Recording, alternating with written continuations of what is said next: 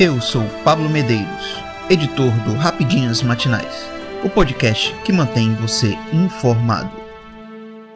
Exército da Ucrânia resiste a tentativas russas de cercar epicentro ucraniano da guerra. O exército russo tentava neste domingo, 5, um cerco completo a Bakhmut, cidade do leste da Ucrânia que se converteu no epicentro da guerra, onde as tropas de Kiev se esforçavam para resistir. Gostaria de prestar uma homenagem especial à bravura, força e resiliência dos soldados que combatem no Donbass, região onde fica Bakhmut, disse o presidente Volodymyr Zelensky em seu discurso diário. Ele chamou de dolorosa e difícil a batalha pelo Donbas e agradeceu a seus soldados que repeliram ataques, destruíram o ocupante, enfraqueceram as posições e a logística do inimigo e protegeram nossas fronteiras e cidades. O Estado-Maior ucraniano informou que repeliu mais de 130 ataques inimigos nas últimas 24 horas em vários locais do fronte, incluindo Lima, Bakhmut, Kupiansk e Avdiivka.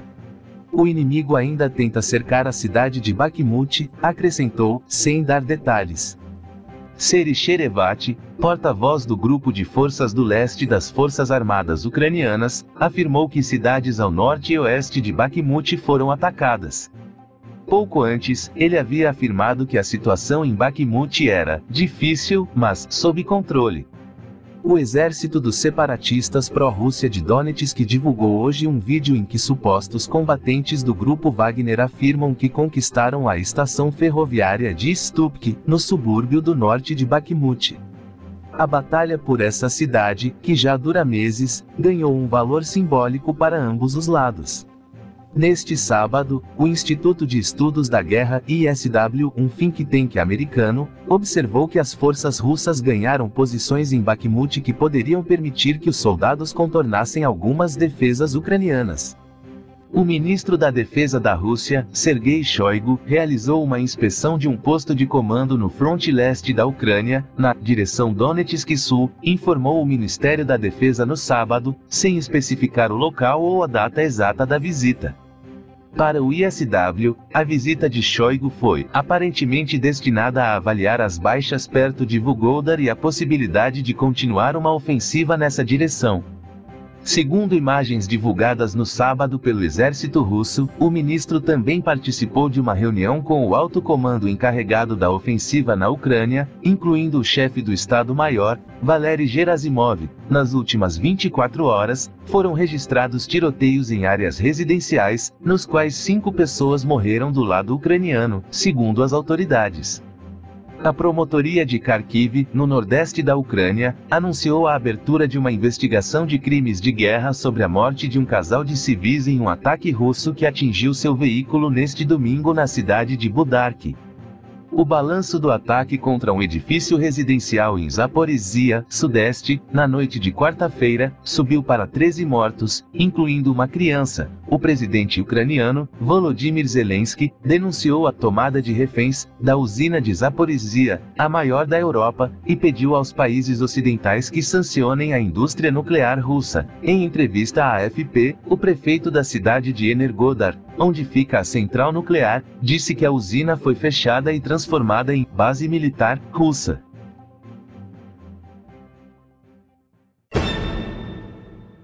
Serial killer Pedrinho Matador é morto a tiros em São Paulo. Polícia investiga o caso.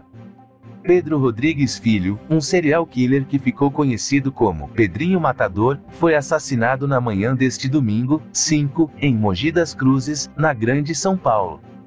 Ele tinha 68 anos. Em nota enviada à Jovem Pan, a Secretaria de Segurança Pública, SSP São Paulo, disse que a Polícia Civil investiga o caso. PMS foram chamados para atender a ocorrência na rua José Rodrigues da Costa. A vítima foi atingida por disparos de arma de fogo e os suspeitos fugiram logo após o crime. O caso está sendo registrado como homicídio qualificado e localização, apreensão de veículo na Central de Flagrantes de Mogi das Cruzes, informou a SSP. Pedro é considerado o maior assassino em série da história do Brasil. Ele foi condenado por cometer mais de 70 homicídios, no entanto, o próprio afirmou que matou mais de 100 pessoas. O assassino em série ficou preso por 42 anos, não cumprindo sua pena total. Em 2018, quando conseguiu sua liberdade, criou o canal no YouTube. Posteriormente, Pedro fez uma conta no TikTok, na qual divulgava um livro com suas memórias e mostrava um pouco da sua rotina fora da cadeia. Ele teria cometido o primeiro crime aos 14 anos e entre suas vítimas estão um político de Santa Rita do Sapucaí e seu próprio pai.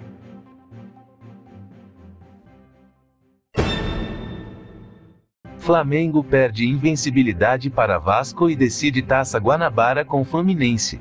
O Flamengo continua amargando insucessos. Neste domingo à noite, o time rubro-negro perdeu a chance de conquistar a Taça Guanabara com uma rodada de antecedência ao perder para o Vasco, por 1 a 0, no Maracanã lotado, com mais de 69 mil torcedores. Uma nova frustração, depois da recente perda do título da Recopa Sul-Americana para o Independiente Del Valle, do Equador, nos pênaltis, também no Rio. Antes, já tinha sido vice-campeão da Supercopa do Brasil ao perder para o Palmeiras, por 4 a 2, e terminado em terceiro lugar no Mundial Interclubes. Mas o time dirigido pelo português Vitor Pereira ainda está vivo na briga pelo título simbólico da Taça Guanabara e depois lutar pelo Carioca. Até então invicto antes da décima rodada, o Flamengo ainda é líder com 23 pontos, porém, agora vai decidir o título em confronto direto com o Fluminense, vice-líder com 22 pontos, no tradicional Fla-Flu marcado para a próxima quarta-feira à noite. Ao vencer o clássico das multidões, o Vasco se manteve dentro do G4, em terceiro lugar, com 20 pontos. Para garantir sua vaga nas semifinais sem depender de outros resultados, ele precisa ganhar do Bangu, em São Januário, na última rodada. Volta Redonda e Botafogo, ambos com 19 pontos, também estão na disputa por estas duas vagas restantes nas semifinais do Campeonato Carioca. O primeiro tempo foi eletrizante, com o Flamengo já apresentando seu cartão de vistas no primeiro minuto quando Arrascaeta chutou rasteiro e acertou a trave direita do goleiro Léo Jardim. A pressão continuou e, aos 10 minutos, o uruguaio voltou a aparecer bem, desta vez fazendo passe com efeito para Gabigol, que ficou na frente do goleiro. O atacante chutou cruzado, mas o goleiro vascaíno rebateu, numa grande defesa. Mas o Vasco também mostrou força logo em seguida. Aos 11, Pedro Raul bateu de virada na frente da área e acertou a bola no meio da trave esquerda de Santos, que saltou assustado. O centroavante acertou a trave pela segunda vez aos 23 minutos, desta vez com uma cabeçada colocada. A bola subiu, passou por Santos e tocou no travessão. O jogo seguiu com os dois times disputando palmo a palmo os espaços em campo o Flamengo com um melhor toque de bola, enquanto o Vasco explorando a velocidade e os contra-ataques. Na parte final do jogo, Miranda sofreu uma forte entorse no tornozelo e teve que ser substituído por Capasso. Na volta para o segundo tempo, o técnico Vitor Pereira mudou o seu esquema tático, tirando o volante Thiago Maia para a entrada do atacante Everton Cebolinha. Ele era cotado para começar jogando ao lado de Gabigol no ataque, pela ausência de Pedro, vetado por estar machucado. O Vasco, porém, manteve a velocidade e chegou ao gol aos 3 minutos. Lucas Piton, do lado esquerdo, fez o levantamento na área e o zagueiro Fabrício Bruno aliviou, mas a bola caiu nos pés de Puma Rodrigues que chutou de primeira. Com a visão encoberta, Santos pulou e não evitou que a bola entrasse no seu canto direito. O Flamengo tentou reagir na base do desespero, mas encontrou a defesa vascaína bem posicionada e brigando por cada bola. Com três volantes bem posicionados, o Vasco passou a ganhar o setor de meio campo e controlar o jogo. Neste momento aconteceu um lance de efeito quando Pedro Raul, na beirada do campo, deu um chapéu em Vidal ainda sem tempo de bola. O Vasco ainda teve a chance de ampliar o placar em um pênalti a seu favor, Após troca de passes dentro da área, a bola ia sobrando para Marlon Gomes, que foi segurado pela cintura por Ayrton Lucas. Na cobrança, aos 24 minutos, Pedro Raul chutou a meia altura e Santos caiu do lado direito para espalmar para escanteio. Nem as entradas de Matheus França e Matheus Gonçalves nos lugares, respectivamente, de Everton Ribeiro e Vidal, melhoraram a produção flamenguista. O Vasco seguia parando o jogo com faltas, mesmo recebendo vários cartões amarelos. O Flamengo ainda tentou empatar e criou duas boas chances. A primeira, aos 34 minutos, com Cebolinha chutando colocado no alto. Léo Jardim trocou de mãos para espalmar por cima do travessão. O goleiro salvou de novo aos 36. Matheus Gonçalves fez belo passe para Gabigol por cima da defesa, mas o atacante demorou para finalizar e Léo Jardim fez a defesa parcial, com Piton aliviando para fora. O Vasco teve um contra-ataque aos 38 minutos que poderia ser fatal. Nenê foi lançado no lado esquerdo da área e chutou duas vezes em cima de Santos. O Flamengo deu o troco aos 41. Gabigol chutou rasteiro e o goleiro vascaíno saltou para espalmar a escanteio na última oportunidade dos líderes. Léo Jardim deixou o campo como herói, elogiado e eleito como um dos melhores em campo no clássico que terminou com festa da torcida cosmaltina.